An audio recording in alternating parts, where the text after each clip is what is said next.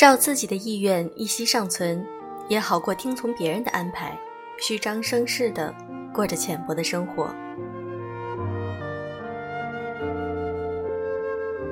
用声音触碰心灵，各位好，我是小飞鱼。在我微店的微信里，经常能够收到粉丝们的一些留言。在询问我小飞鱼，我如何能够变得更加漂亮，能够有更好的护肤品适合我的皮肤？我当然会全面的帮他们分析一下他们的皮肤，其实也是希望他们能够变得更美丽。但你们知道吗？漂亮和美有什么区别？我们都希望别人能够夸自己我很美。那么今天我想和大家分享一篇文章：漂亮可以夸张，美却是克制。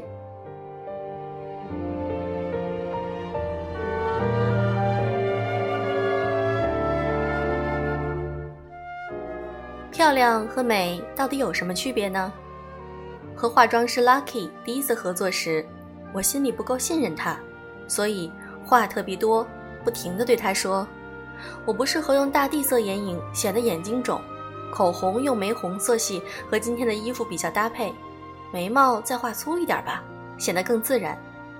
我最近长胖了，脸上的阴影要不要多打一点，显瘦？”Lucky 直截了当地放下化妆刷。你再这么有主意，我就没法工作了。我收费不便宜，如果完全按照你的想法，你请我的钱就白花了。请克制自己的干涉，别影响专业人士的判断。我被他一句话摆平，内心充满佩服，不再唠叨，转而请教他关于化妆的问题。Lucky，你觉得化妆师最重要的技能是什么？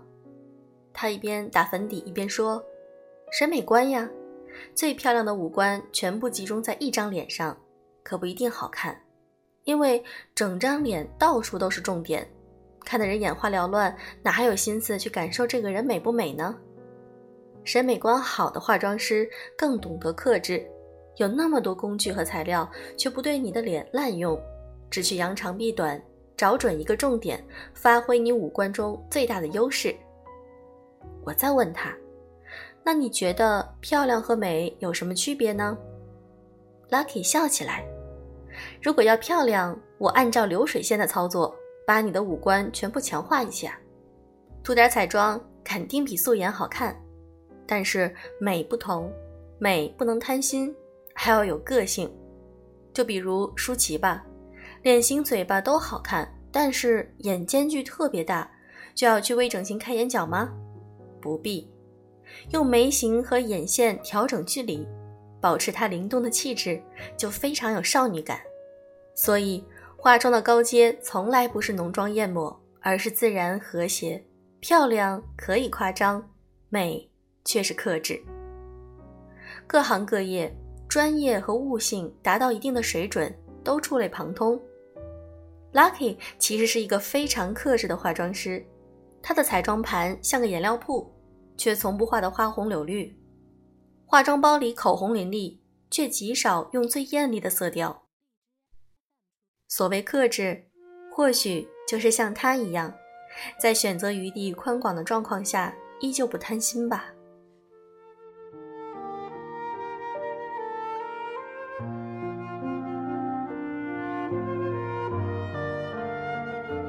二，把克制变成一种行为习惯。杰奎琳·肯尼迪是二十世纪的时装偶像之一，但是她的个人条件其实很一般。曾经当过记者的她自黑说：“我身高一米七四左右，棕色头发，方正脸庞，两只不幸的眼睛相距遥远。为配一副适合我鼻梁的宽大眼镜，都得花去三个星期的时间。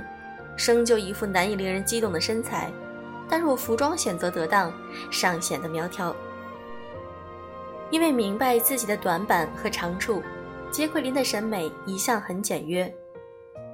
她佩戴简单的珍珠项链，一头常年不变的短卷发，全身服装颜色不超过三种，有很多剪裁合体、面料精良的廓形裙，这形成了她独特的个人服饰风格。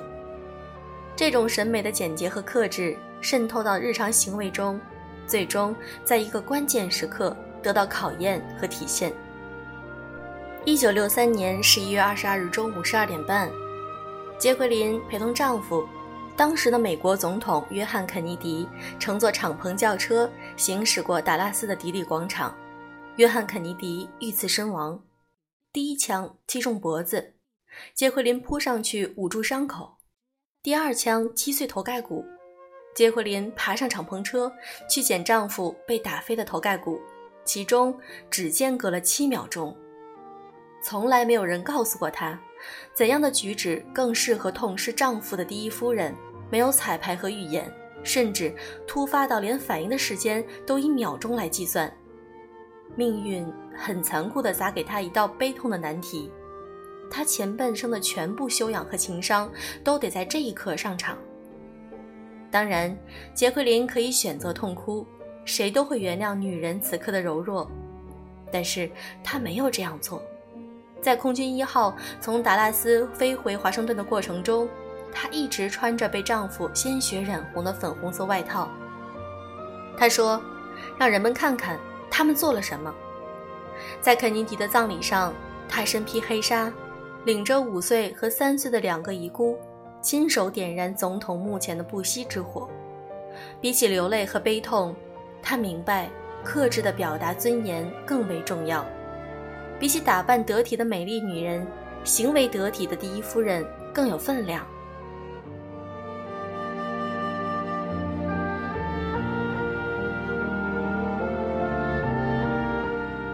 三，克制是情商的重点。我见过很多某方面能力很强的人，行为上却特别不克制，包括我自己。有人夸我会说话，于是我滔滔不绝地说。丝毫不给别人留下接话和打断的余地。有人身材特别好，穿什么都好看，于是每天都要打扮得无懈可击，即便参加别人的聚会，也要艳压女主角。有人是完美主义者，一定要求所有人都与自己节奏一致，标准一样，迁就性很弱。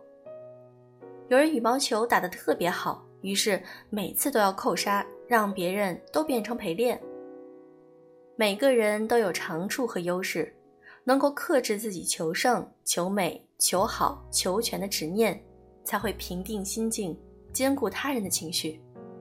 而情商并不是长袖善舞、圆滑世故，情商中的关键点是锻炼情绪的可控性，从而增强理解他人以及与他人共处的能力。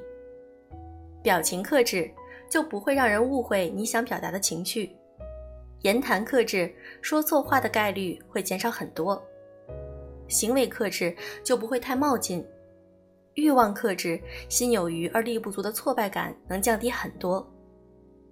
我曾经是个话特别多的人，意识到言多必失后，我开始问自己三个问题：第一，我说的话都确认过是真的吗？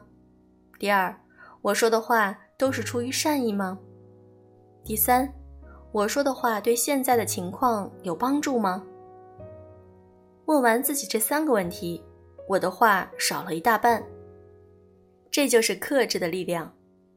就像当时 Lucky 特别补充，我的客户里打扮的顺眼而舒服的女人，情商往往比花枝招展的女人更高，因为她们懂得节制。